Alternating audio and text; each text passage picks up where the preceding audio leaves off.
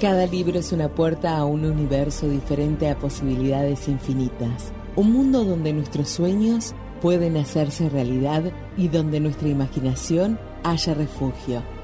Esta noche permitámonos soñar y exploremos un nuevo mundo donde las letras cobran vida.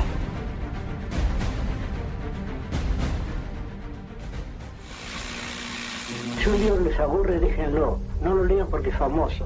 No lean un libro porque es moderno. No lo lean porque es antiguo. Si un libro es tedioso para ustedes, déjenlo. Aunque ese libro sea El Paraíso Perdido, para mí no es tedioso. O El Quijote, para mí tampoco es tedioso. Pero si un libro es tedioso para ustedes, no lo lean. Ese libro no ha sido escrito para ustedes. Muy bien, ahora sí, lo que veníamos anunciando el comienzo del programa, ya la tenemos en línea y le damos las gratas bienvenidas las muy buenas noches a Olivia Regis. ¿Cómo estás, Olivia? Hola, buenas noches. Por suerte estoy muy bien, con un poco de frío nada más. ¿Hace frío? ¿Cuánto, cuánto es el frío? ¿Cuánto es el frío o a qué le, más o menos, qué se considera frío ahí en Buenos Aires? ¿Cuántos grados? Más o menos menos de 16 grados ya es frío. 16, bueno, acá estamos con 12 grados, así que me parece que estamos un poco más frío todavía. Sí, totalmente.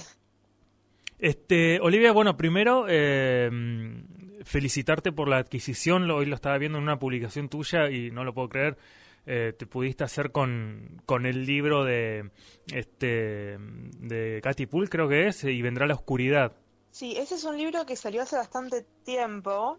Es de la primera parte de una saga. Sí, no sabes cómo lo quiero ese Todavía libro. no. Y a mí me lo. me- este, me- este mes me lo dio la editorial. Ah, ¿te lo, ¿te lo dio la editorial? Porque el resto no- Sí, porque el resto de las novedades del mes, lo que pasaba es- que eran todas continuaciones de sagas que yo no leí.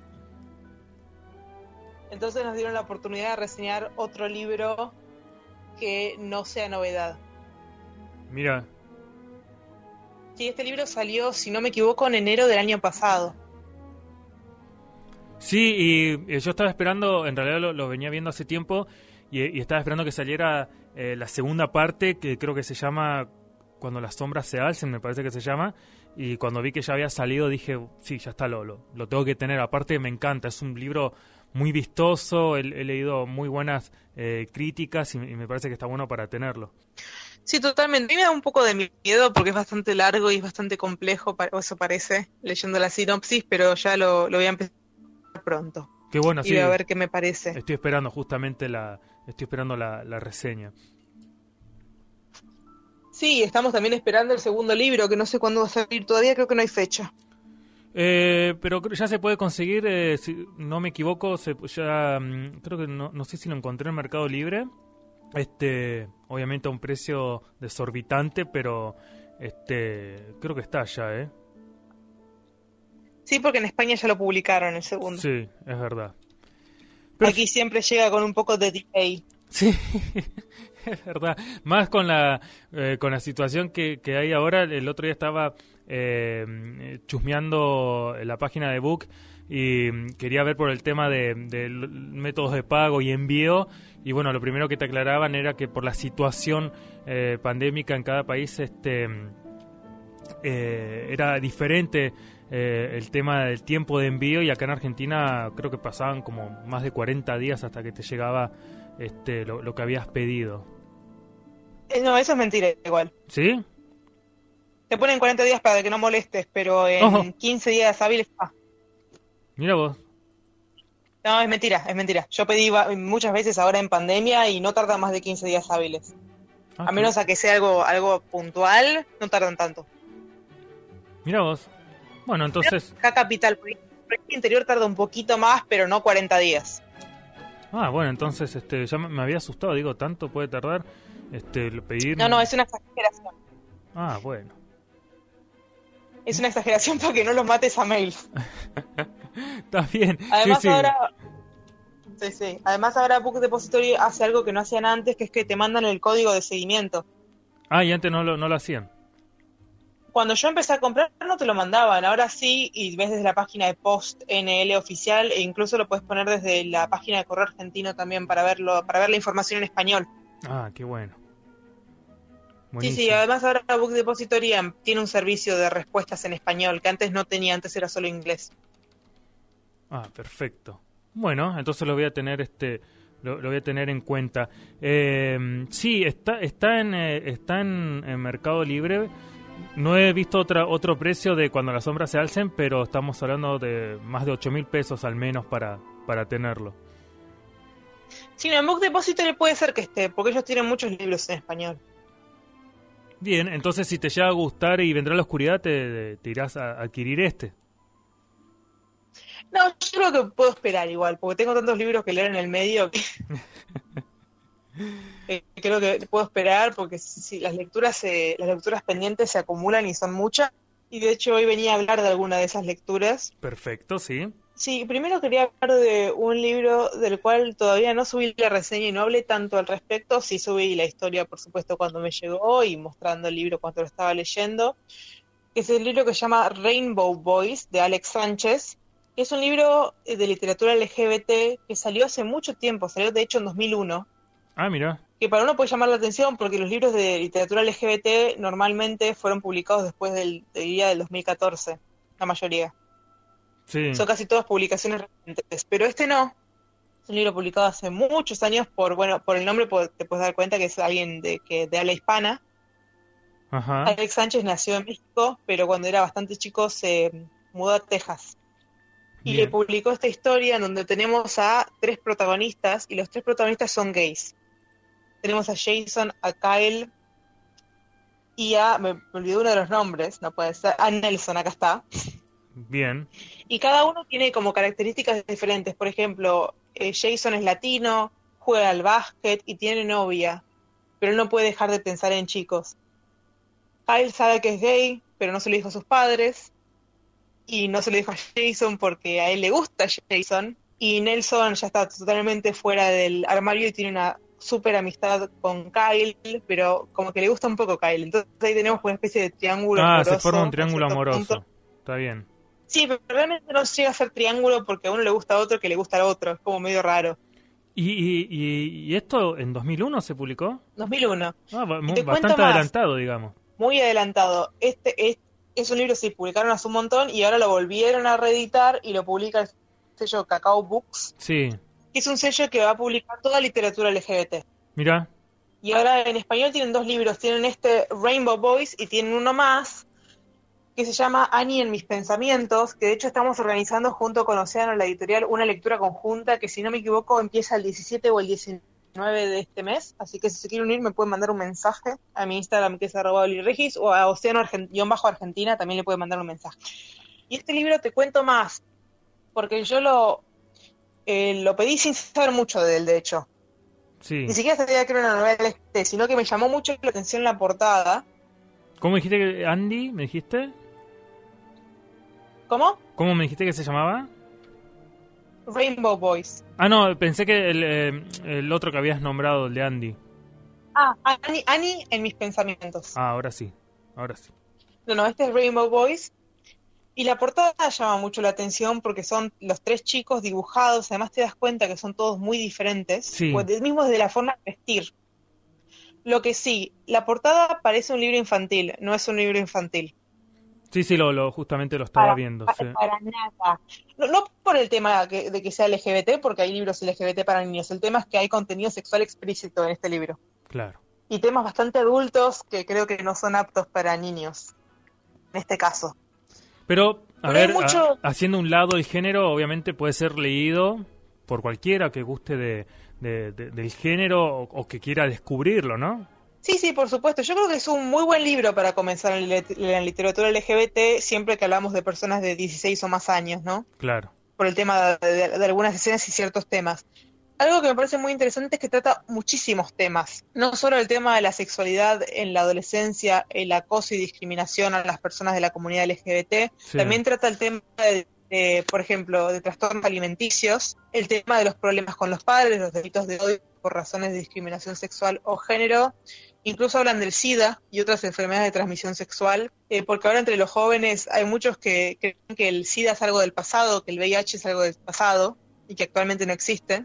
Pues hablan de la salud mental, la depresión, la ansiedad. Olivia, una, una consulta. Eh, ¿qué, qué, mm, ¿Qué edad tienen los protagonistas del libro? 17, más o menos. Ah, está bien.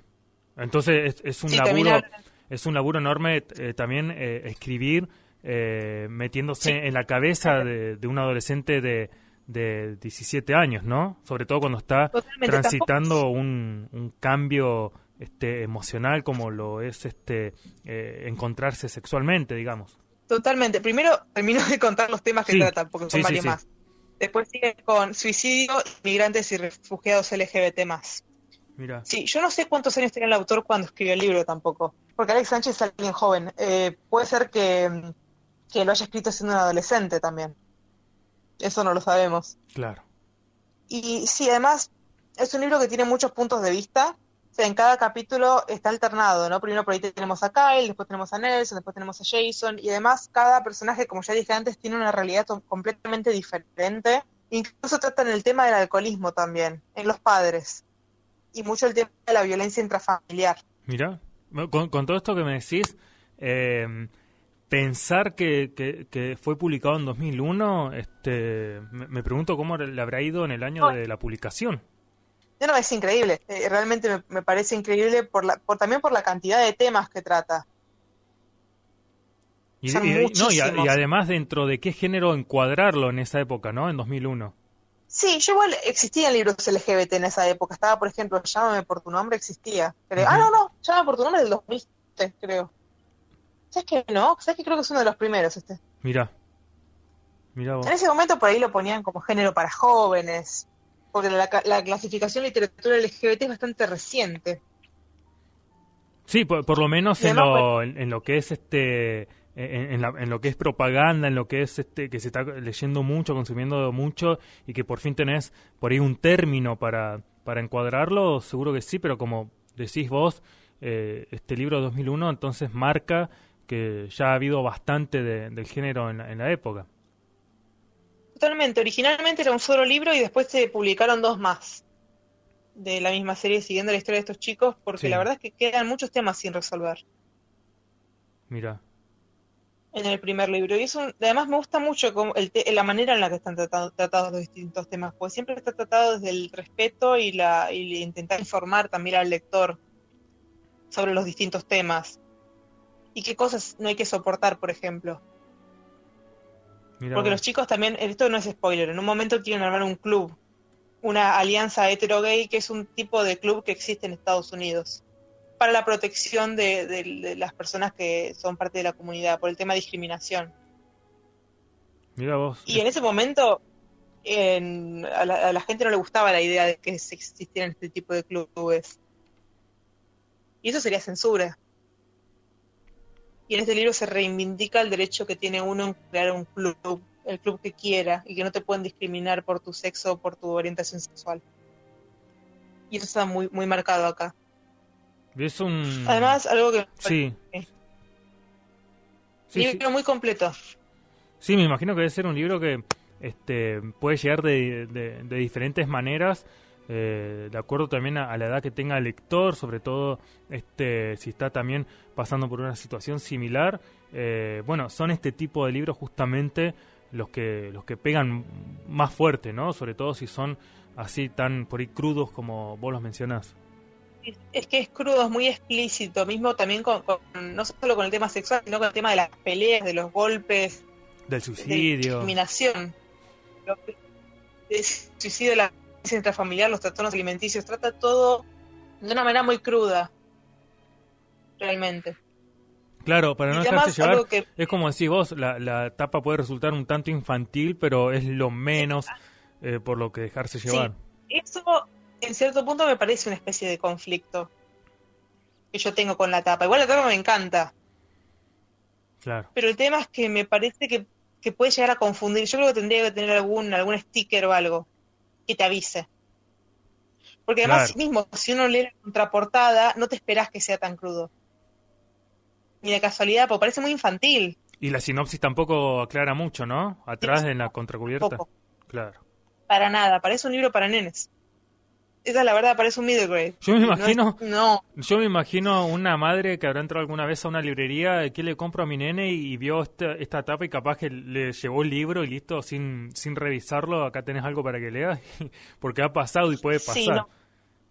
Sí, eh, sí, y no, no, y es muy crudo. Realmente se pueden llegar a asustar. Ese es el tema. Igual la tapa a mí me encanta, pero tengo ese conflicto, que no es un problema real, pero creo que tendrían que, que advertirlo en algún lado. Pregunta de, de, ignorante que te hago, porque la verdad que no he leído eh, ningún libro del género, pero hace mucho estaba viendo y casi compro el de Aristóteles y Dante. Eh, ¿Va por el mismo género? Yo, es que entrevisté al autor de Aristóteles y Dante. Sí. Cuando en Argentina. Sí, es el mismo género. Ah, mira. Pero, pero no se trata de, o sea, no se trata, se trata de otra manera. Porque Aristóteles y Dante, que lo leí hace muchísimo tiempo, sí. es un, libro en donde el hecho de que sean gays no es el elemento central de la historia de por sí. Ah, ya está tomado como algo más, eh, más normal, digamos. Algo más, algo más natural. Sí. Eh, a ver, sí es un elemento importante, pero no es como este donde, habla de tres chicos homosexuales y todo su descubrimiento y todo su, camino. Es diferente. Perfecto. El Aristóteles se está produciendo la película, por si a alguien le interesa. Entonces me lo recomendás. Aristóteles es genial, sí, sí. Hace mucho, por eso no me acuerdo de tantos detalles. Y, eh, el autor es, es un hombre impresionante, Benjamín Alire Sáenz. Yo lo entrevisté, lo conocí. Él es mexicano también. Mira. Y yo la entrevista se la hice en español. Buenísimo, sí, lo, tenía en vista, pero ahora que... Buenísimo. Sí, hay muchos que decidieron hacerlo en inglés, pero es, su idioma nativo es el español, me parecía que era lo mejor. Sí, y, sí. y él mismo yo le pregunté en qué idioma la, yo le pregunté en qué idioma la quería hacer porque vivía en Estados Unidos hace muchos años. Yo le pregunté en qué idioma la quería hacer y él dijo que quería hacerlo en español. Y es que, lo más natural. Y además él, él, él estaba muy metido en la iglesia. Mira. Y decidió abandonarla cuando él es gay, el autor. Claro. Decidió abandonarla cuando se dio cuenta de que nunca lo iban a aceptar. Entonces abandonó la vida de la iglesia, pero nunca abandonó la vida espiritual, como él dice. Mira, claro, tal cual. bueno, volviendo a este libro, algo que me encanta es que al final hay un apartado de recursos, dividido por temáticas. ¿Ah? Y te dicen, ah, un libro que lo que se llama libro de eh, eh, sección de recursos, donde te, te dirigen a distintos lugares por si tenés alguno de estos problemas. Ah, qué bueno. Por ejemplo, te hablan de asociaciones LGBT, te hablan de qué hacer si sufrís discriminación, si sos eh, sujeto de algún delito de odio, si tenés problemas con tus padres, si, si tenés si crees que fuiste con, tuviste contacto con el VIH, qué hacer al respecto, a qué lugares acudir, a qué lugares acudir, cómo se transmite, qué puede suceder si te agarra ese, si te agarra esa enfermedad, en qué puede culminar. Es una idea muy buena. Sí, además hace mucho énfasis en el VIH, realmente, mucho énfasis.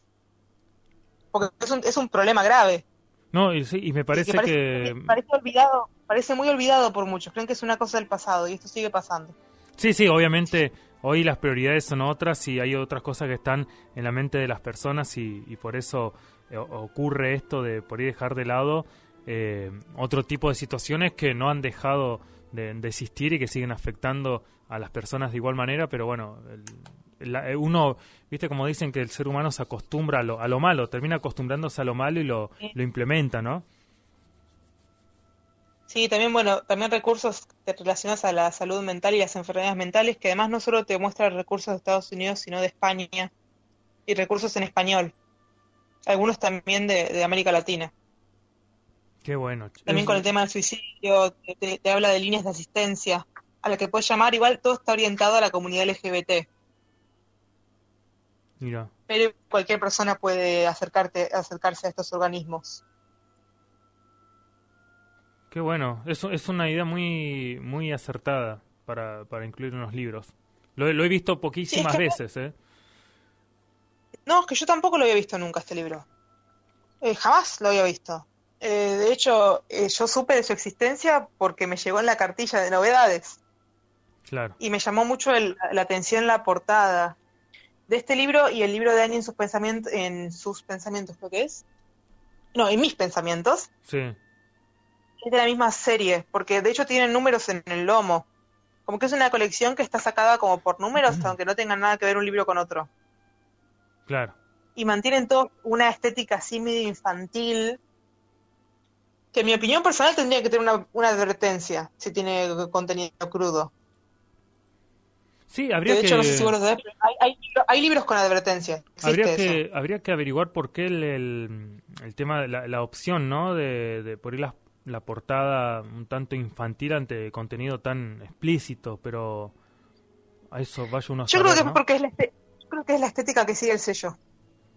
Claro, debe ser, ¿no?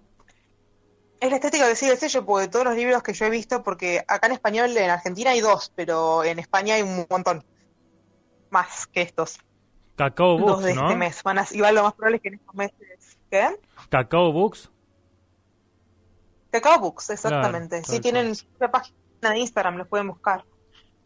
Mira, Y van a salir un montón más libros en el futuro. Y mantienen toda esta estética, por eso tienen, son parecidos. Pero yo creo que realmente tendrían que poner una advertencia. Para que nadie se asuste. Sí, o si no ya te queda grabado que cuando veas un libro de- del mismo sello ya sabes por dónde viene la mano, sobre todo si siguen repitiendo el formato de las portadas eh, medias infantiles. Sí, es que yo no, es que hay libros LGBT para niños también. El tema es que yo no sé hasta que lo, porque la sinopsis no te dice nada de esto. Claro. Entonces, eh, vos te- yo me sorprendí, realmente no esperaba que sea así. Para nada. Realmente me, me- me sorprendí completamente. No, no esperaba esto. Y me sorprendió para bien de todas maneras. Pero creo que podrían agarrarse unos cuantos malos tragos por parte de padres de niños pequeños. Sí, sí, que van a ir a hacer drama a la librería en vez de al, de al sello. Viste que uno se enoja con el que te vendió el libro y no tiene nada que ver. Va y, y lo vendió nada más. Sí.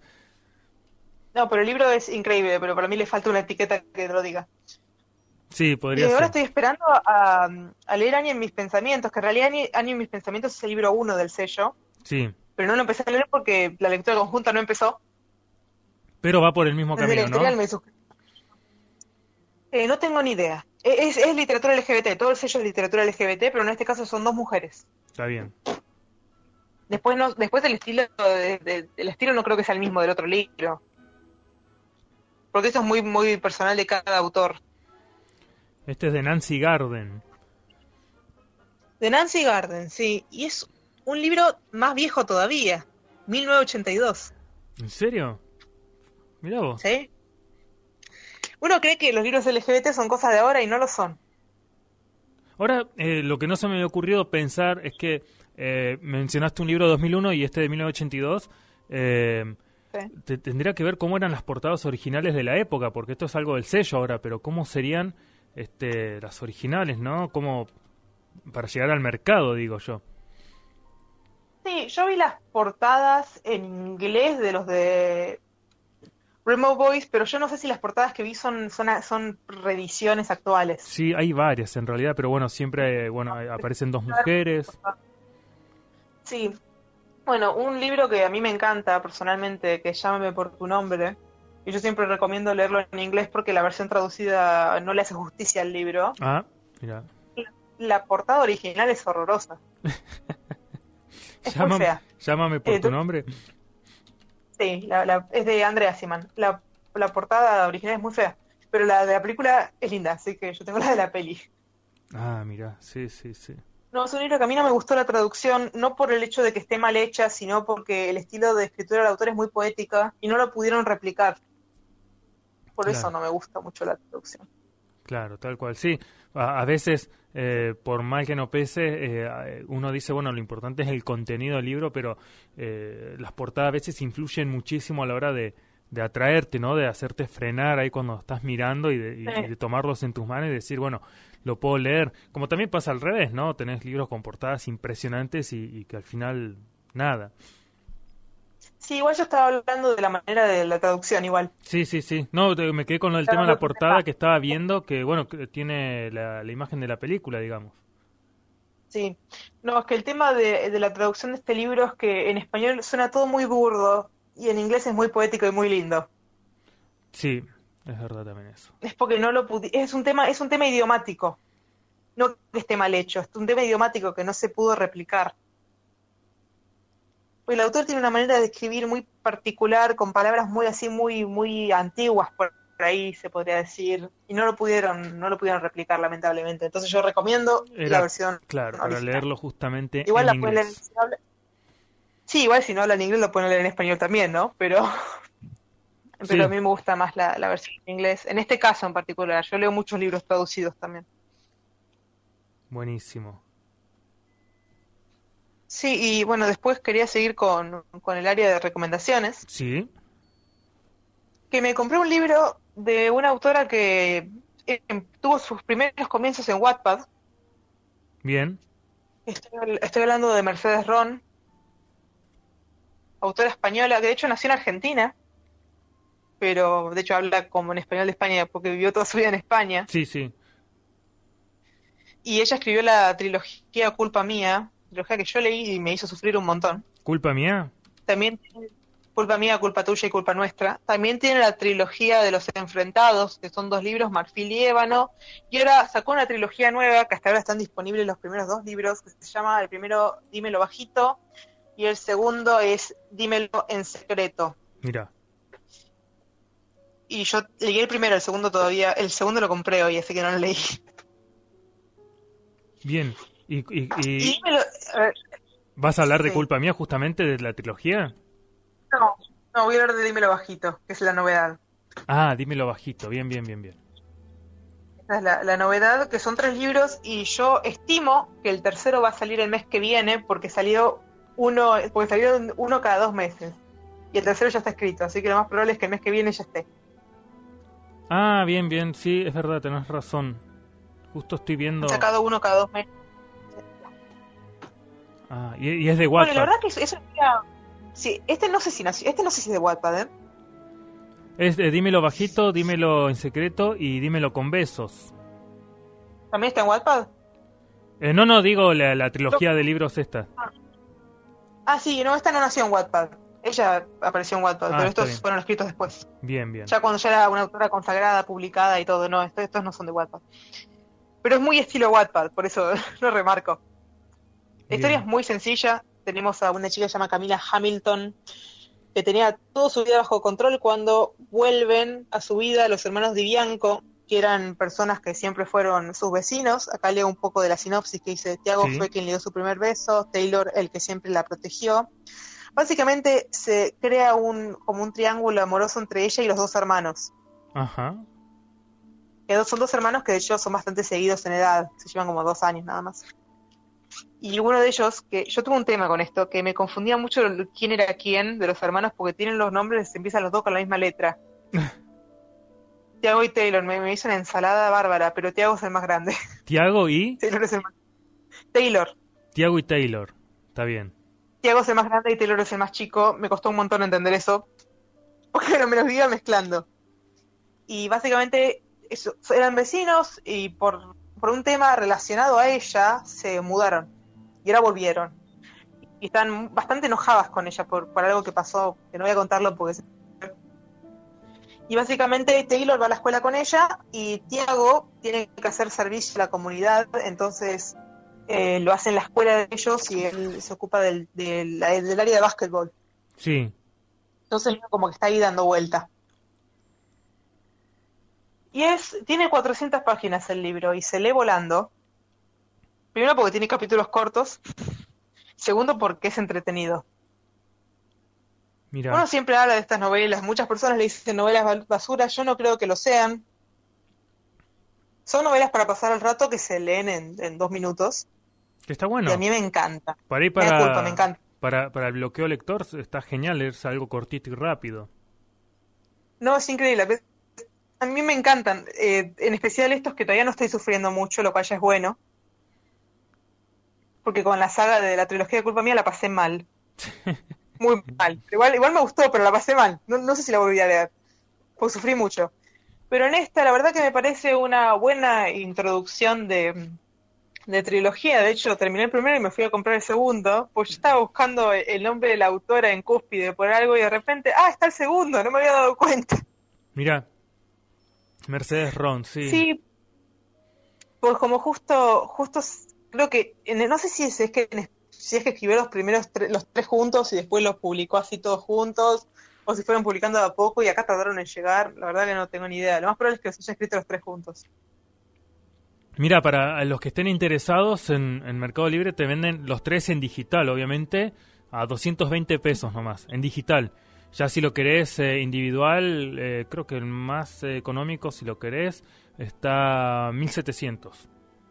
1700 en físico, sí, igual, Sí, igual eso no sé si es oficial. La versión ebook se puede conseguir desde la página de Penguin. Si es de otra manera, suelen ser pirateados. A tener en cuenta. Ah, vos decís por el por los valores, digamos. ¿Qué? Está bien. Sí, sí.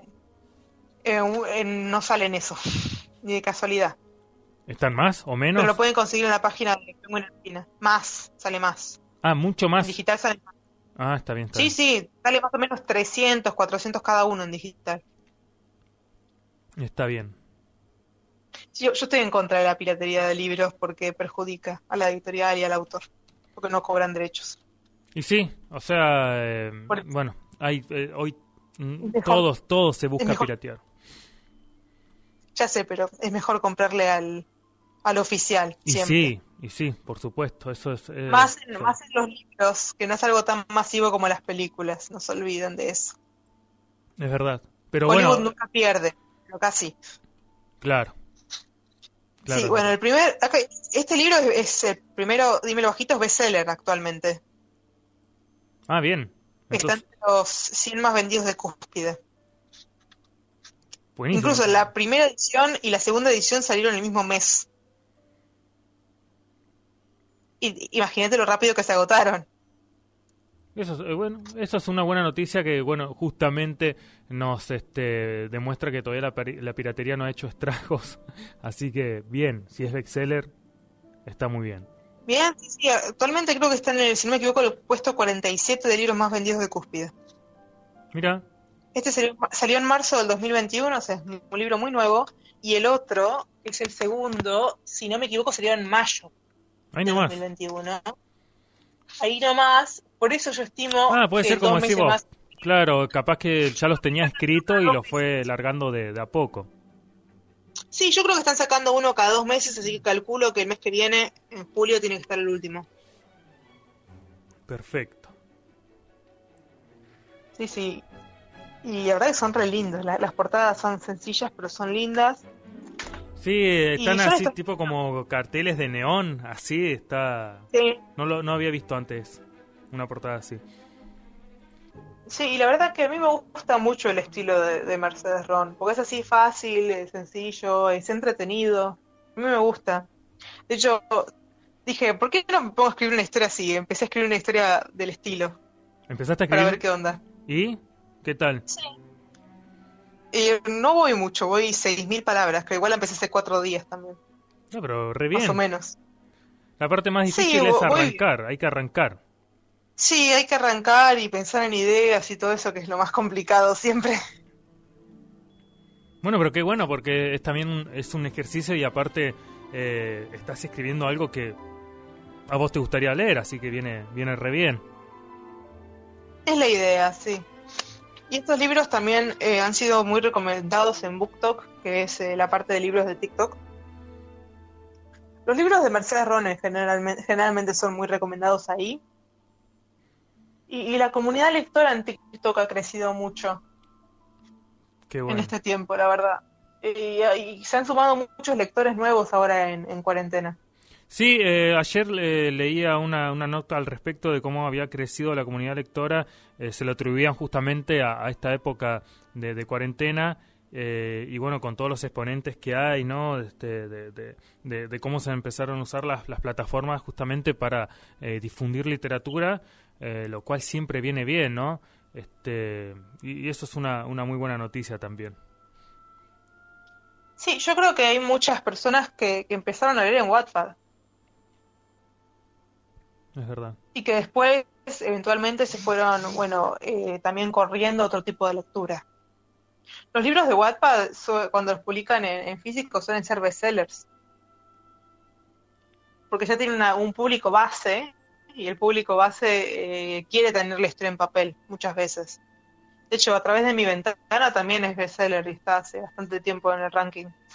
Eso, claro, eso te iba a decir, porque ellos manejan un ranking también y, y se guían, ¿no? También eh, por cuál publicación apostar. O sea, están viendo que una, una publicación está yendo muy bien y obviamente van a lo seguro y por eso también eh, derecho a bestseller.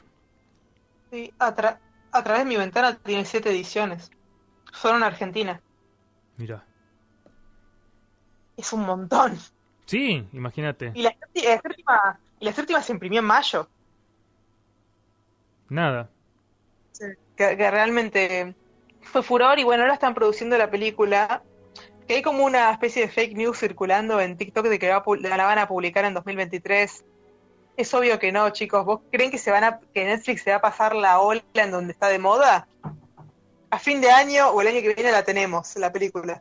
Y otra no vez, van a tardar tanto. Y otra vez Netflix. Mira, vos no, no duermen nunca esos, esos muchachos. No, que eso ya lo, habíamos, ya lo habíamos hablado.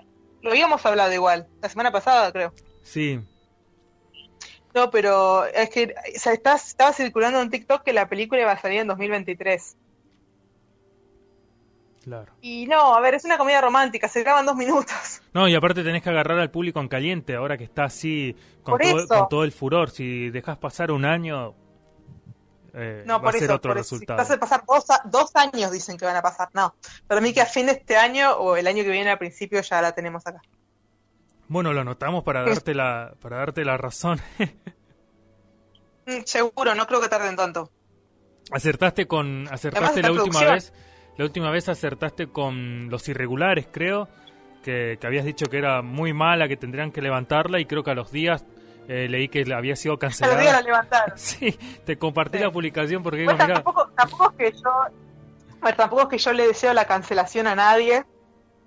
No, no, no, pero si ya se pero se dejaban ve. en ridículo a Sherlock Holmes en esa serie. Ah, no me digas. En serio, ese, ese no me gustó. Porque yo soy muy fan de Sherlock Holmes. Bueno, hablando de Sherlock Holmes, Sí, este mes del fondo sacó la colección de Sherlock Holmes en inglés. ah, mira, y, y también vi que, eh, va, digo, la hablando de. Sherlock, pero no, no, no tiene que ver tan directamente con él, pero vi los otros dos eh, libros de Lupin también que ya tienen publicado. Sí, sí, sacaron dos libros más de versión Lupin y se vienen más próximamente, eso es lo único que puedo decir.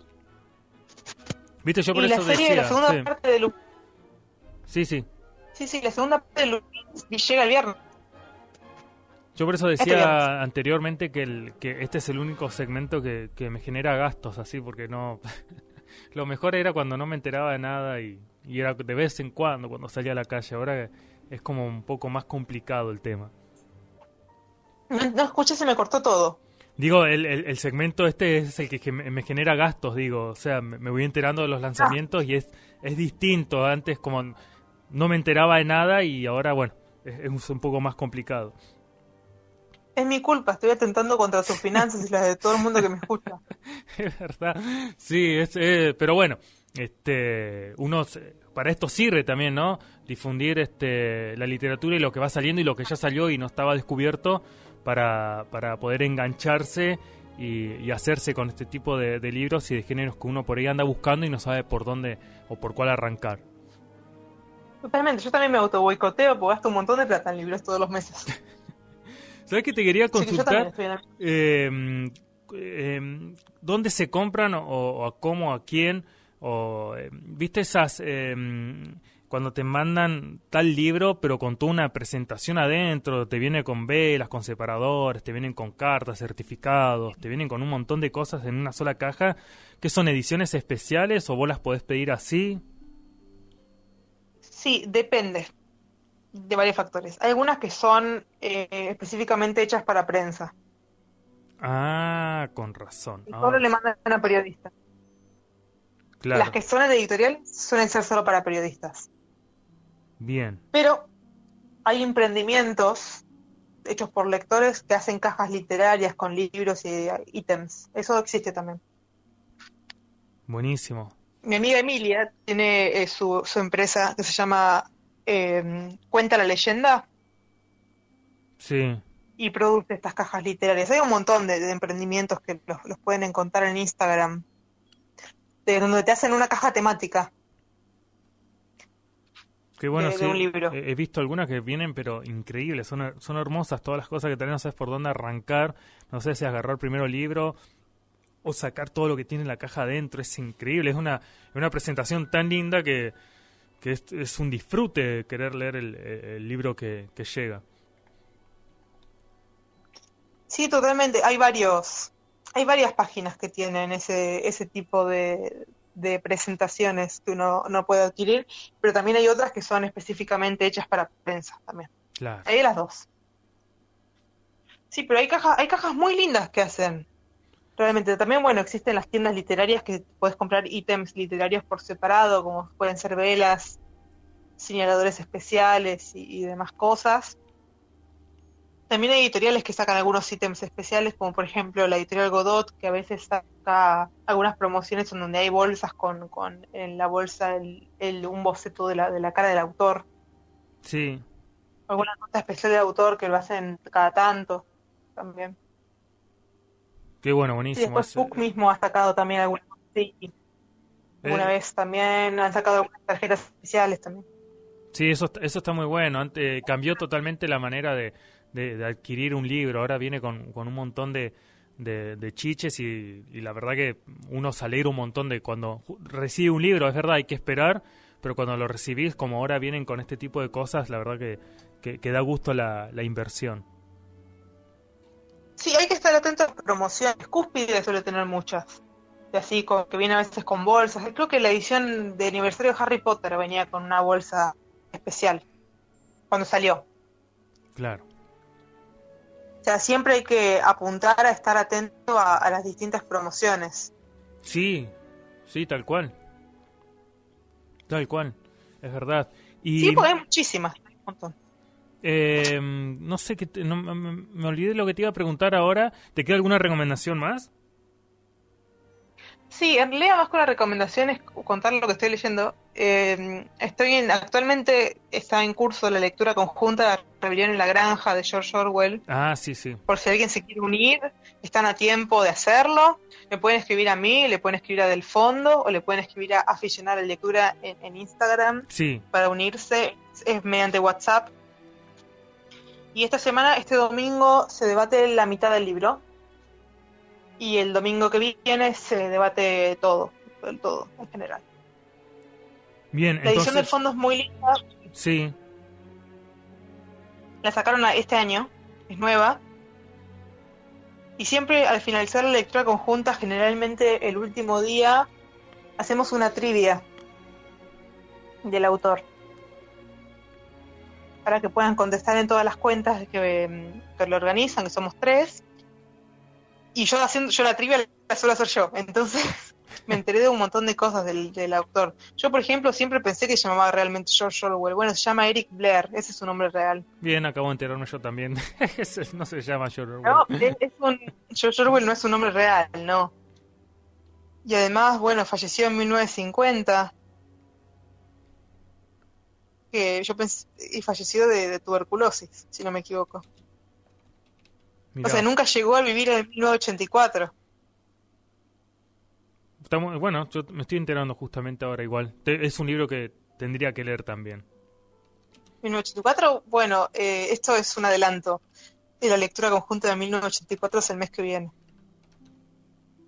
Bien, Así que si alguien se quiere unir, eh, todavía no está armado el grupo, pero ya estábamos, ya pronto lo vamos a estar anunciando formalmente la, lectura conjunta de, de Julio.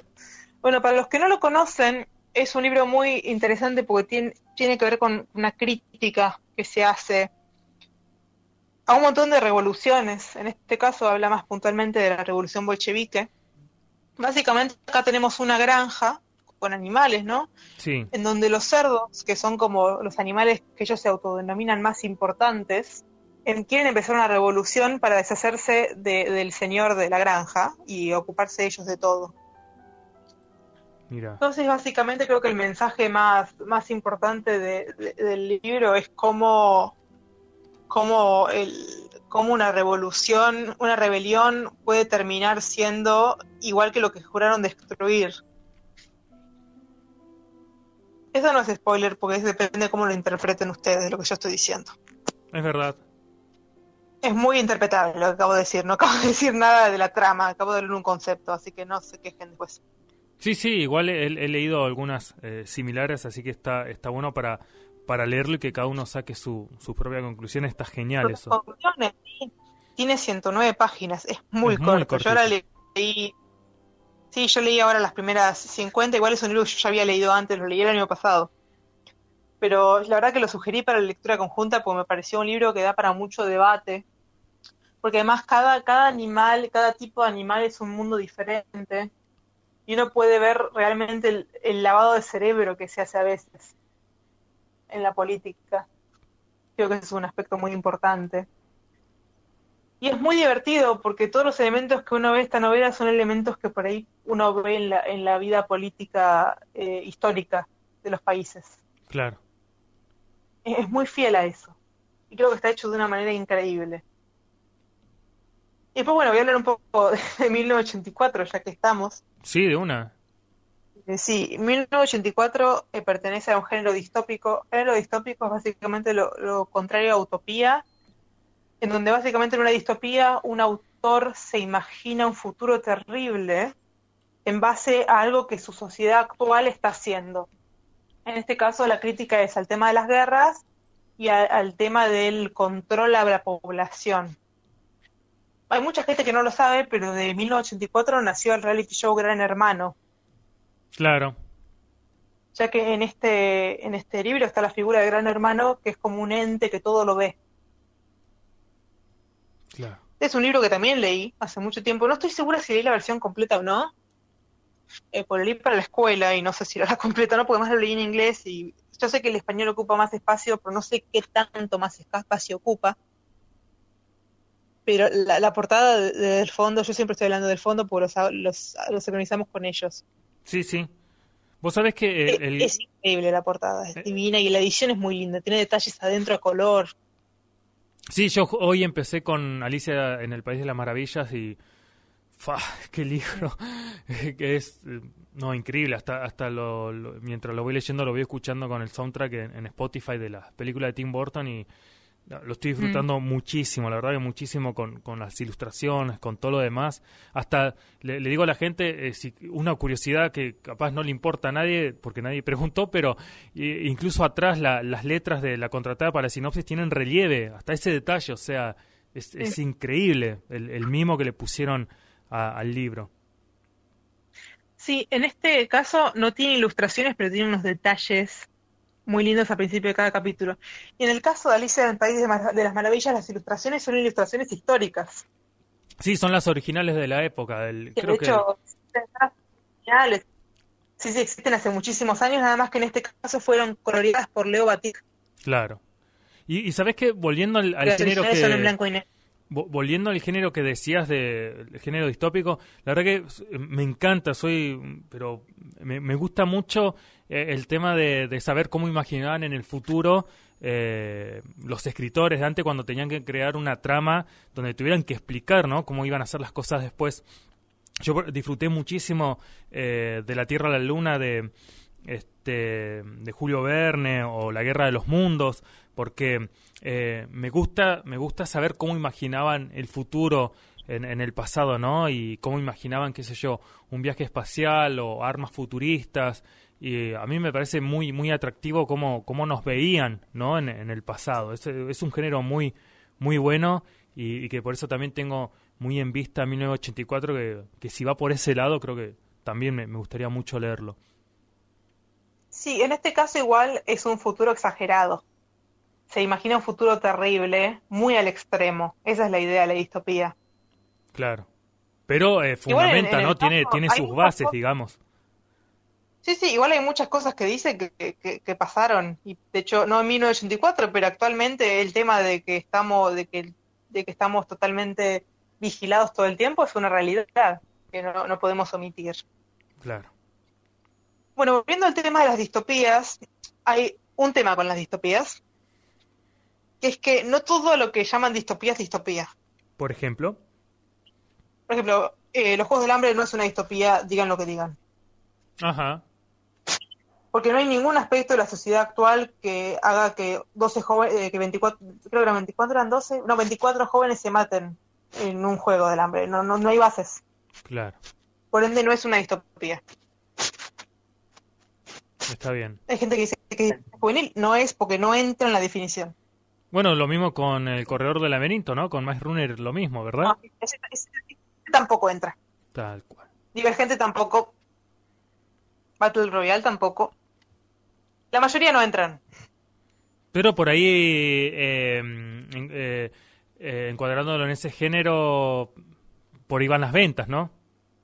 Si lo vendés como Sí, distópico, no- ¿viste? Tanto en el cine como eh, en la literatura. Sí, pero no es distópico. Está mal. Claro. Eso no es. Retalos, Ah, una retalos. cosa más de 19... Sí, Una cosa más de 1984. Eh, tiene muchas adaptaciones cinematográficas, pero hay una que salió en 1984, creo que no la vi. que ¿no? que yo vi en realidad. Que actúa en un, autor, un actor de Harry Potter que ahora no me acuerdo el nombre. No lo he visto, che. Me falleció hace poco. Después yo creo que en, la- Rickman. en el ejemplo... No, otro, otro. No, Uno que no está en principal. Ah, está bien. Sí, sí. En- Yo creo que en la distopía clásica hay tres libros que, que se destacan, que son 1984, Sí, Un mundo feliz de Huxley y Fahrenheit 451 de Bradbury. Ah, bien, sí, sí, sí, yo justamente creo que ese. son, yo en mi opinión personal, esos son los tres pilares de la distopía clásica. Me había olvidado de A Fahrenheit. mí uno de los que más me gusta, por ahí porque lo tengo un poco más fresco, es Un Mundo Feliz, porque lo leí el año pasado, en época, cuando recién empezó la pandemia y todo estaba cerrado, ahí lo leí. A mí me gusta muchísimo eh, Un Mundo Feliz, en especial porque creo que tiene el final perfecto, a mi parecer. Que no lo voy a decir porque es spoiler. Bien, perfecto. Eh, Entonces lo tengo, ya lo anoté. Un mundo feliz, muy bien. Bueno, Un Mundo Feliz eh, es increíble ese libro. Voy a contar un poco más o menos, porque tampoco me sé la sinopsis de memoria de cada libro.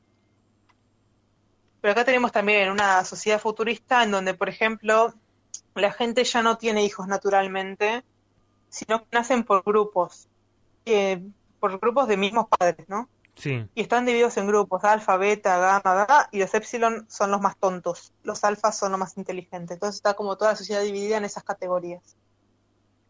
Y es una sociedad bastante extraña, esto en el primer mundo, ¿no?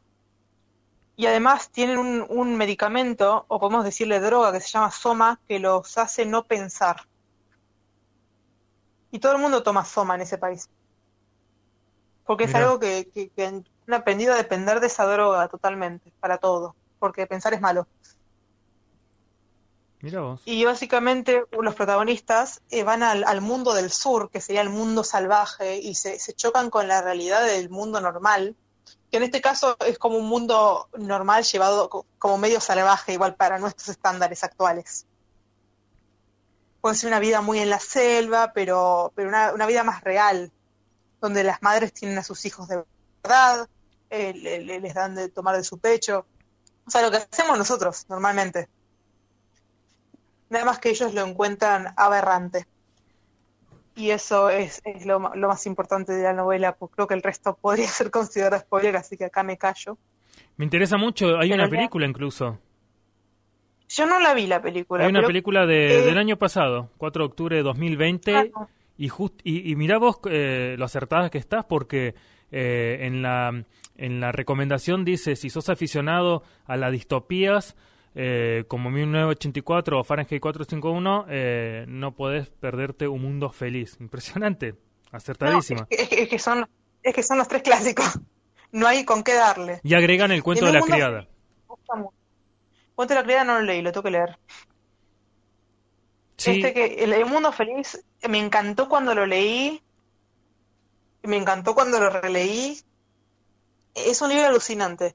El tema es que yo no sé qué tan bueno podría ser una película, porque creo que es un libro que sería muy difícil de adaptar. Por distintas cuestiones. Hay libros que son difíciles de adaptar. Me parece a mí. vos decís que es más para, daba más para serie que para película. No, no, por, no por serio película, por la dificultad de llevarlo a, a otro, a otro formato. Claro. Sacar el formato libro. Me parece que es medio difícil. Por, por la manera, es como una película de la guerra de los mundos, sería muy complicado. Claro.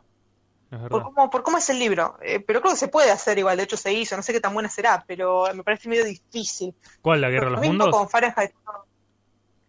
Debe tener película. Sí, sí, la Guerra de los Mundos sí, y me quedo en realidad con la, con la versión original, la, la de Tom Cruise, es... Eh, no.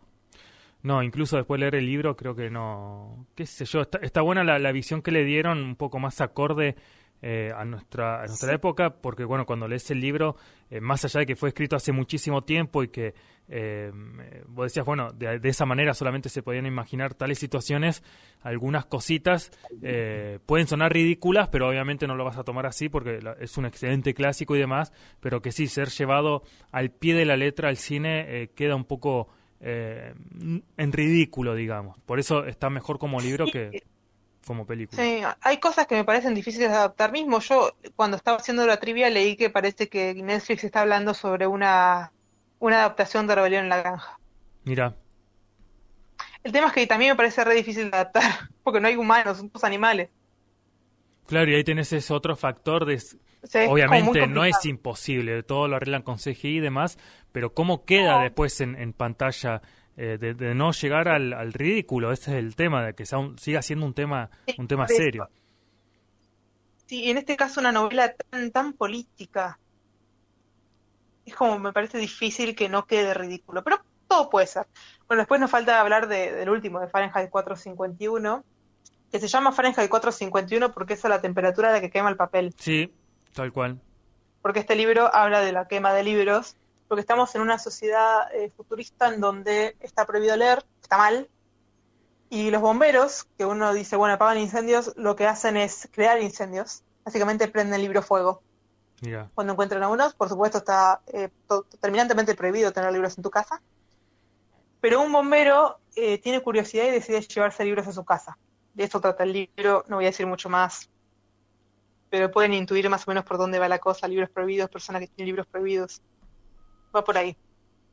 Qué bueno. No, no pude ver tampoco la, no pude ver tampoco la peli eh, protagonizada por Michael B. Jordan, pero este, la verdad que por uno o por otro lado, la verdad que tengo ganas de, conocer la historia, no, no, la tengo eh, lo, interesante, lo interesante de este, de, este libro es que habla justamente del tema de la censura y la quema de libros, porque lo crean o no, eh, en el siglo XXI hay gente que sigue quemando libros hace un tiempo pasó de. Vieron que hay una polémica con J.K. Rowling y todo eso. Sí. Hay una mujer que prendió los libros fuego en su jardín. Lo vi.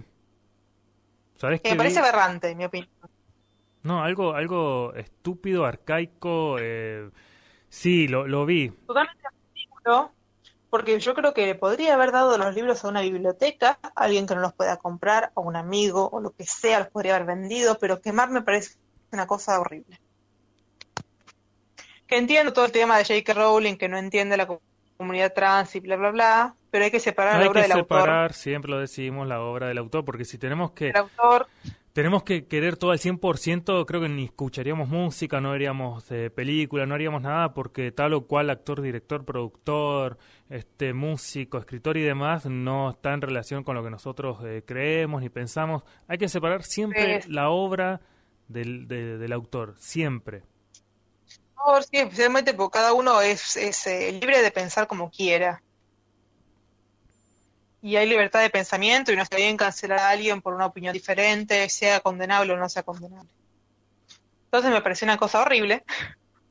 Y básicamente la quema de libros es algo que sigue existiendo. Por ahí no con, con, tanto tanta fuerza como sí existió en siglos pasados, donde se han quemado bibliotecas enteras.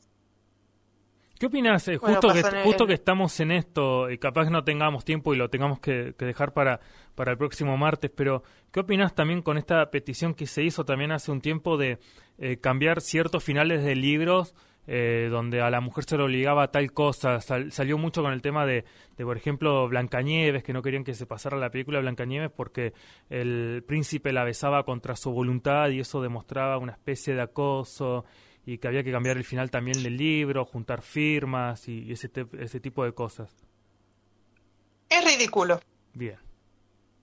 Primero, ¿qué le va a hacer? ¿Le va a tirar un sifonazo? Está desmayada, ¿cómo querés levantar? Eso decían, en los memes ponían que bueno, que le tire con un sifonazo y, y listo. Yo lo vi también, yo lo vi. El tema es ridículo cambiar la historia, porque estás omitiendo parte de la historia de la humanidad.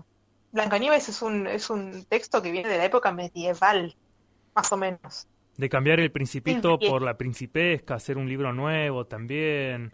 De, de- Que no molestan. Inventen, que, que dejen de meterse con las cosas del pasado. Si quieren poner una advertencia en la tapa que diga contiene no sé qué en contra de la voluntad, háganlo, no me importa. Pero que si querés leer otra cosa, escribite un libro y publicalo. Vos sabés que yo decía lo mismo y digo, eh, para cómo se me ocurrió una vez decirlo al aire y digo, eh, a, alguien no le va a gustar, porque digo, eh, hay libros que se escribieron en otra época, eran otra la, la mentalidad, era otra la situación y demás, y, y, a ver, vos estás leyendo nada más una obra, no es que estás de acuerdo con nada, es, estás leyendo un cuento en todo caso. Eh, sin ir más lejos, ficción. Sin ir más lejos, eh, no habría que leer Alicia en el País de las Maravillas porque Luis Carroll era, eh, tenía 800 fotos de niñas desnudas y se iba de paseo con menores de edad por el bosque y a no saber qué hacía y capaz que era un pedófilo y entonces Sí, no, eso no está, eso igual no, es- no está comprobado eso, ¿eh? no, no, pero digo cuando salió todo, viste esa, esa noticia y demás, eh, qué Sí, pero- sé yo. Eso es muy probable que sea falso, ¿eh? Porque está, no está comprobado. No digamos cosas que no son, porque eso no está comprobado. Claro. Es medio especular. No, no es un dato real, no está verificado. No ensuciemos más de lo que ya están haciendo, por favor. Claro, pero viste, justamente en, en- en esta época que se están pidiendo tantos cambios en, eh, en lo que es la literatura y demás, eh, para sacar un poco, ¿no? Están, Del, están censurando, están censurando, están haciendo lo que no quieren que se haga. están censurando. Eso es censura. Eso es censura. Te van a Tal decir que no, pero es censura.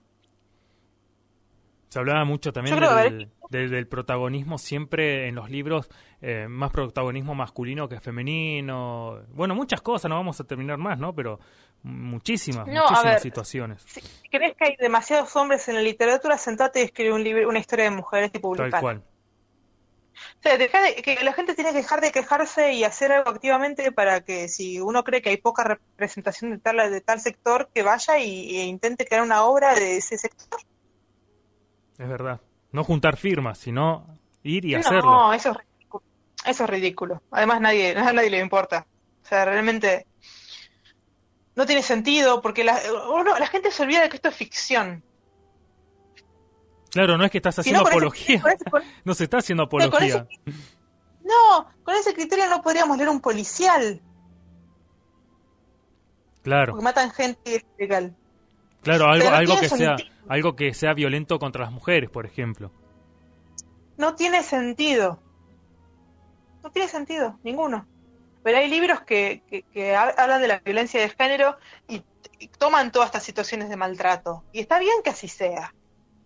Uno pregunta, habla de, de personajes tóxicos, romances tóxicos. Pasó con el tema de After también. Sí, After, Uno dice que es un libro porquería porque el- tiene una relación de mierda. 365 días también. Es un libro. Mira, yo lo escuché, te juro que escuché, saber. te juro que escuché lo mismo y no me, no me acuerdo ahora eh, de qué usuaria fue. Eh, no, es increíble cómo le daba con un caño, por ejemplo, a Romeo y Julieta. Porque Romeo, Ay, no molesta. Romeo resultó ser un, un tóxico, acosador, eh, eh, que pun que pan, que no puedo creer cómo leí este libro, que deberían sacarlos de la biblioteca. Era increíble lo que lo... Y yo decía, bueno, pero es un... O sea... Te da, ¿no? Que te da que gente- pensar. La gente se olvida que es ficción esto. No es real. Juro que se lo olvidan, ¿eh? Es ficción. Hablando de Romeo y Julieta, que era algo que quería comentar la semana pasada y me olvidé. ¿Viste? Te Es que parece que murió William Shakespeare, ¿no te enteraste? Sí, el primer hombre en recibir la vacuna. el primer... Eh. Pero el cómo lo- No, pero él, él habló del escritor, no habló de la vacuna. O sea, de ti habló de la vacuna, pero se entiende. Sí, sí, tal cual. Pero qué increíble, ¿no? William Shakespeare, justamente. Sí, la- creo que fue la maldición de, de nombrarlo a Shakespeare. Por... La maldición de hablar de Shakespeare.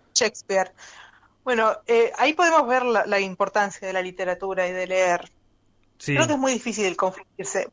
Además, no se confundió con alguien que murió hace poco. Se confundió con alguien que murió hace más de 400 años. Sí. Me parece un error bastante grosero. ¿Pero vos lo decís cómo lo publicaron los medios? No, no, no, no, vos no lo viste. Ah, no lo viste.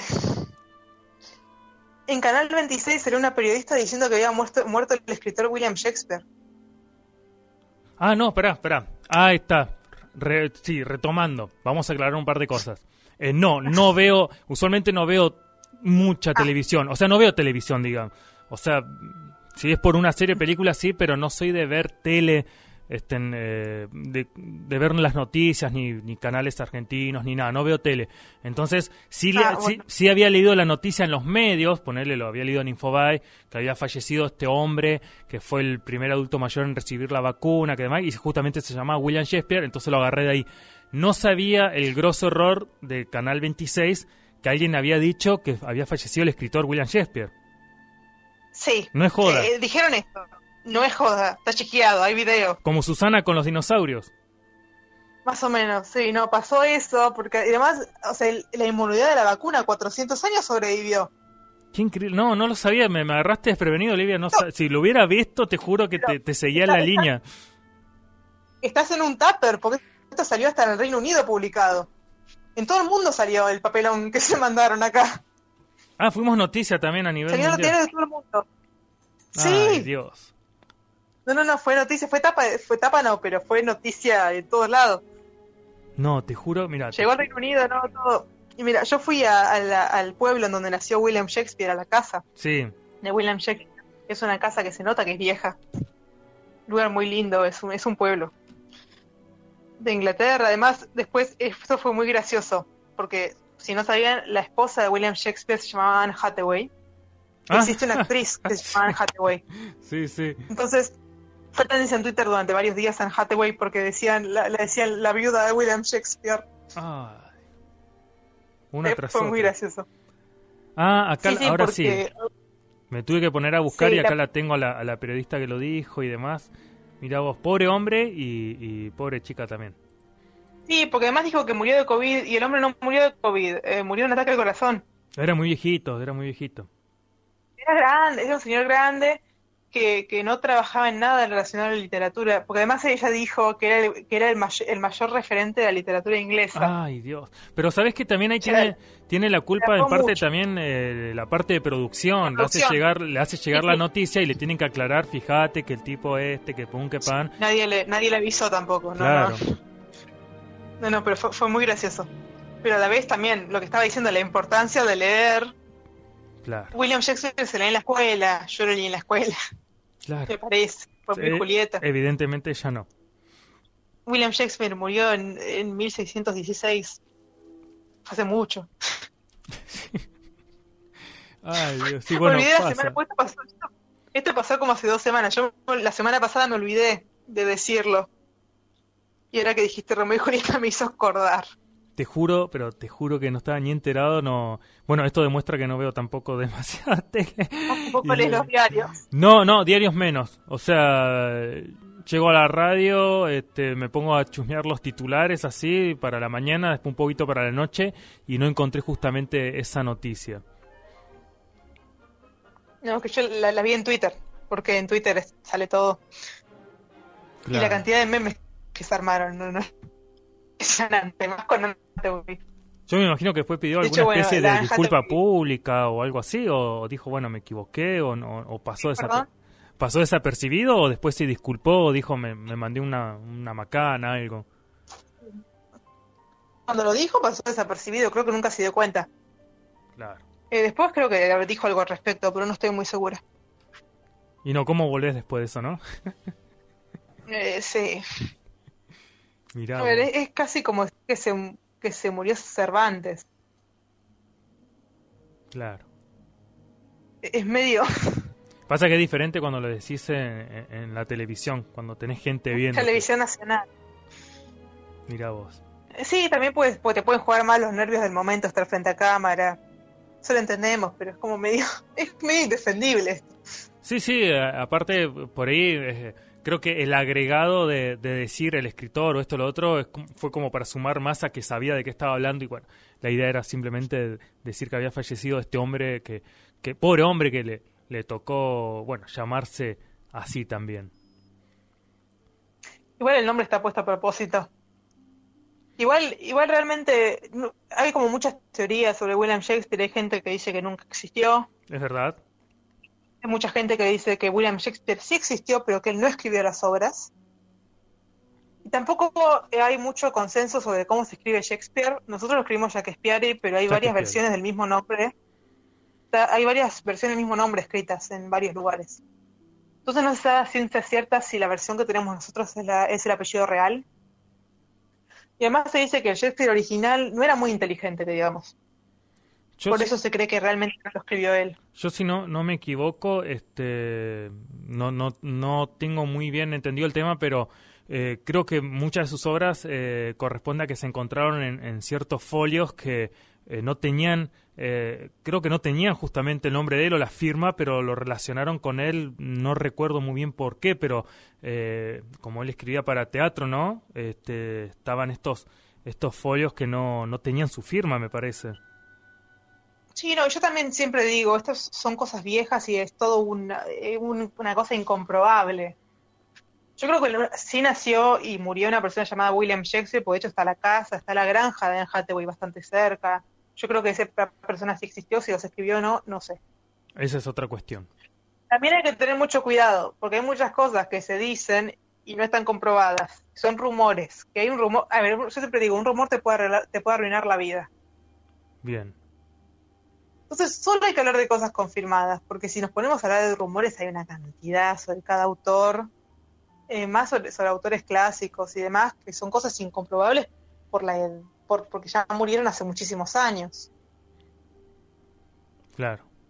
Sí, sí. Son esas cosas que transmitidas de boca a boca que no se sabe. Estás hablando de gente que ya no, no se puede defender, que no puede replicar. Gente que murió hace más de 200 años en muchos casos. O sea que ya es, es algo que pasó hace mucho y no se sabe tanto. Hay muchos autores que también fueron muy misteriosos. Otro autor, otro autor que no se sabe si existió a ciencia cierta es Homero. Tal cual. Que tiene que ver con la, con la edad del libro. Este, el libro de la, la idea de la Odisea tienen muchísimos. No sabría decir exactamente cuántos, pero creo que es de, creo que es de antes de Cristo. Claro, porque hasta que, hasta que se escribió era transmitido de, forma oral, así que. Y, así con muchos autores anónimos, ¿no? Con este el poema de Mio Cid, con Beowulf, muchísimos. Eh, eh, no sé si autores, pero por lo menos este, los, los que empezaron a contar estas historias. Sí, son una de las cosas incomprobables que además siempre, yo siempre digo, muchos de estos textos fueron mutando también. Por ejemplo, eh, si uno quiere leer la versión original de, Romeo y Julieta, es imposible de entender. No entendés nada porque está escrito en, en, inglés antiguo. Claro. No se entiende, pero no se entiende en serio. Porque además en ese momento escribían las palabras diferentes a como se escriben ahora. Viste que la, lengua es, es, algo de constante cambio sí, va y evolución. Entonces hay muchas palabras que, bueno, William Shakespeare supuestamente inventó muchísimas palabras, entre ellas el nombre Jessica, Ajá. que aparece por primera vez en uno de sus libros. Él inventó un montón de palabras, porque cuando él supuestamente no encontraba una palabra que definiera el concepto o lo que él quería decir, la inventaba. Y la ponía ahí. Mira vos. Y hablando de teorías de autores hay muchísimas. Bueno, también Julio Verne, cómo hizo para, para predecir el, submarino con semejante exactitud. Sí. Es verdad. Pues bueno, para los que no saben, en 20.000 eh, leguas del viaje submarino, él habla así de, lo que hoy es un submarino, podemos llamarlo submarino moderno. Él describe un submarino y en ese momento no existían los submarinos. Tal cual, sí, sí, sí estábamos bastante lejos. También habló de la Tierra la Luna y en ese momento no existía. Sí, no existía el, no existía la carrera espacial, no existía nada, no ni siquiera había, había habíamos hecho la primera órbita, nada. Es verdad. Tendríamos que hacer un, un especial uno de estos martes de este tipo de libros, ¿no? Sí, el tema es que de Julio Verne son muchos libros, son como 40. Los cuales yo no me acuerdo, no me acuerdo cuántos leí, debo haber leído por lo menos 10. Pero el tema es que los leí hace mucho, hay que refrescar la memoria también. Porque ah, tiene muchos libros Julio Verne. Julio Verne yo tengo un, solo problema con él, es que eh, describe demasiado. y a veces la historia no avanza, porque está describiendo cosas. Sí, sí, eso es verdad. Y, es como medio frustrante. Eso, eso es verdad. De la Tierra a la Luna tiene un capítulo dedicado a cada parte de la construcción del cohete, por ejemplo. Ya eh, Viaja alrededor de la Luna es más ligero, es más, este, más llevadero. a mí el que más me gustó es, bueno, uno de los más populares que 20.000 leguas del viaje submarino. Es uno de los que más me, más interesante me pareció cuando lo leí, que fue hace mucho. Yo todavía yo estaba en los primeros años de secundaria cuando lo leí. Claro. Hace muchos años y actualmente se pueden conseguir unas versiones que salían con el diario en Mercado Libre. Creo que salían con La Nación. Sí, la colección de La tengo Nación. La de tapa dura. Yo tengo la, Sí, yo los tengo todos. Ah, a mí se me fueron. A mí yo confiado de que nadie los iba a comprar y un día fui y ya no estaban más. Así que solamente me pude comprar Cuando salieron mi madre me dijo, ¿querés que te los compre? Yo le dije que sí y después al final no, nunca terminé de leer la colección completa. Y ella me, insiste para que lea Miguel Strogoff porque ella estaba enamorada de Miguel Strogoff y yo lo estoy posponiendo hace cuatro años. Ya va a llegar el momento. Ya va a llegar el momento. ya va a llegar es que es como que volver a leer un libro de un autor que sé que es muy descriptivo a veces me cuesta un poco, pero los libros son buenos realmente. Claro. Pero a veces son medio pesados. Pasa con algunos clásicos, que uno dice, bueno, los clásicos son aburridos, no es que son aburridos, a veces son densos, sí es verdad. También hay libros que no son densos, clásicos. Sí, pero a veces no avanzan. Es verdad. Sí, Bueno, pero Volvemos a lo de antes, ¿viste? No, no, no hay que obligarse a que te guste algo porque sea un clásico. Son clásicos, pero pueden o no gustar. Yo siempre digo, mientras más viejo, más denso es. Mientras más antiguo es el libro, más denso es. Mira. Más, más que nada con los clásicos. Los, del principio son una cosa. La idea de la Odisea son muy lentos. A mí me daba mucho miedo leerlos. porque pensé que era una cosa imposible. Claro yo intenté empezar a leer en el, Kindle y no entendí nada. Después con la versión papel entendí más. Es verdad. Sí, es, todo un tema, ¿eh? La verdad que esto, es todo un tema, es para, charlarlo igual. Sobre todo si lo lees en la prosa original o no, es, todo un tema. No, es que el original no, no, no se puede. Muchas veces no se puede. Es, un, es imposible, es muy difícil. De hecho, en la idea de la Odisea hay bastantes versiones que vienen con un montón de anotaciones raras. Es como un análisis bastante exhaustivo que yo, yo vi eso y no entendía nada porque había tantos números. y tiene que ver con un análisis posterior que se hizo de no sé qué. Y yo digo, ¿qué es eso? Pasa mucho eso. También, bueno, también con el, con el tema de leer un análisis de un libro también es un tema. Porque creo que hay veces cosas que el autor pensó Sí, eso ya es eh, muy personal de cada uno también. no, pero hay veces que en ensayos uno ve un análisis tan minucioso que dice el autor esto no lo pensó, pero ni de casualidad. Claro. Porque a veces analiza, viste una película, ¿por qué pintaron la puerta de rojo? Y por ahí porque el rojo era el más barato. Sí, Hay cosas que no tienen una explicación muy. Sí, sí, tratan de buscarle un significado. Sí, sí, que va más allá de. Que... ¿Por qué tiene tres cuernos en vez de cuatro? Porque se nos cayó uno en postproducción y no tuvimos tiempo de ponerlo. Hay cosas que tienen significaciones muy simples. Si le encuentran una teoría súper complicada al respecto y a veces no la tiene. Sí, eso, esa es otra cosa también para charlarlo. La verdad que eso está muy bueno. Pasó mucho con pasó mucho con Harry Potter. Inventaron cada teoría que están tirada de los que seguro que Rowling ni lo pensó.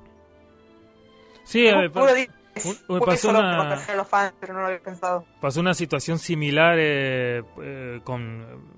Yo lo escucho los domingos a Sachetti cuando lee cuentos y en una ocasión había leído Casa Tomada y, él antes de empezar a leer dijo, bueno, no me pidan después que, que trate de, de, entrañar el significado del cuento. Ya sé que muchos están diciendo que esto habla de la llegada de Perón al gobierno y que no, para mí es un cuento y listo, lo voy a leer como un cuento, como lo que es, y después si cada uno quiere este, sacarle algún significado, es cuestión de cada uno.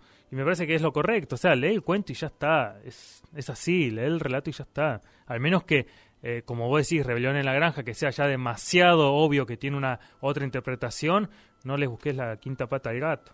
No, es que yo creo que la, mayor, la mayoría de los análisis en clásicos, la mitad está inventado. Porque inventan cada cosa. Se agarran de un detalle. Yo creo que el autor no piensa todo. Al fanático se le ocurren más teorías de las que el autor pensó jamás. Sí, no es muy difícil pensar que alguien simplemente... Eso también es genial, habla de la, habla de la creatividad de la gente. Claro, pero por ahí la cosa es como decir vos, más sencilla, simplemente alguien se sentó, escribió algo y ya está, no, no escribió nada buscando raro. Hay cosas que son realmente muy simples, por ahí, ¿por qué puso tal palabra? Ahí le gustó. Pues yo creo que hay cosas que no, no todo tiene que tener un significado y no todo tiene que tener una explicación. Hay cosas que son así porque son así, punto. Es así. Porque se se le ocurrió. ¿Por qué el libro es rosa? Porque le gustó el rosa. Léelo y disfrutalo, ya está, ya está. Hay cosas que no tienen, no tienen explicación y no tienen por qué tenerla. Yo soy muy fiel defensora de que no todo tiene que tener significado. Es Pero hay así. gente que le encanta. Pero yo ya voy dejando, mañana me tengo que levantar a las 7 de la mañana. Sí, sí. Yo, yo iba mirando que- la, yo iba mirando la hora, Olivia, y yo, yo jamás te voy a interrumpir. Es hasta donde vos quieras darle. O sea, jamás te voy a decir, bueno, vamos cerrando. No, es hasta donde vos quieras darle. Este, es tu responsabilidad, aquí es tu segmento y vos manejás el tiempo acá. Sí, y bueno, espero la espero tener más novedades para la semana que viene. Yo siempre digo, cada semana surgen cosas y siempre Sí. van surgiendo temas. Empezamos hablando de, de publicaciones recientes y terminamos hablando de clásicos de la literatura, pasando por la muerte de, de William Del Shakespeare. pobre Shakespeare, sí. Y del pobre Shakespeare, eh, las distopías clásicas, que es Pero una está bueno porque que no. Le- está, está genial porque le, le seguís dando información al oyente, así que más allá de las recomendaciones, van conociendo también otros libros y para dónde van orientados y, y siempre es bueno tirar idea y refrescar la memoria. Eh, a mí me hiciste acordar eh, que tenía que leer 1984, por ejemplo, y, y está buenísimo también lo, lo que se va generando. Pobre gente escuchándome hablar una hora y media. No, pero está, está buenísimo. Al que le gusta leer esto lo disfruta un montón. Eh, y yo les recuerdo a los oyentes, no se olviden de escucharla eh, en Sopa de Libros, en Spotify, seguirla en YouTube, eh, en TikTok y encuentren todos los enlaces de ella eh, en el Instagram. Así que eh, siempre lo dejamos publicado en el Face para que te puedan encontrar. Vale, genial. Bueno, nos vemos la semana que viene. Espero que Luis ya esté de vuelta pronto. Sí, hoy ya le, le escribimos para ver cómo estaba, así que apenas tengamos noticias de él, ya veremos cómo, cómo se encuentra, cómo, cómo la está pasando. Así que eh, de Luis nos acordamos siempre, le mandamos un abrazo enorme. Y bueno, Olivia, desear que, que, que descanses, que descanses bien, que tengas una buena semana. Buena semana y buenas noches. Y buenas noches también. Hasta pronto, Olivia, un abrazo enorme. Hasta pronto.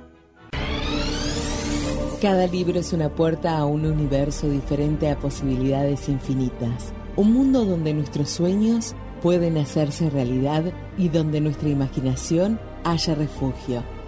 Esta noche permitámonos soñar y exploremos un nuevo mundo donde las letras cobran vida.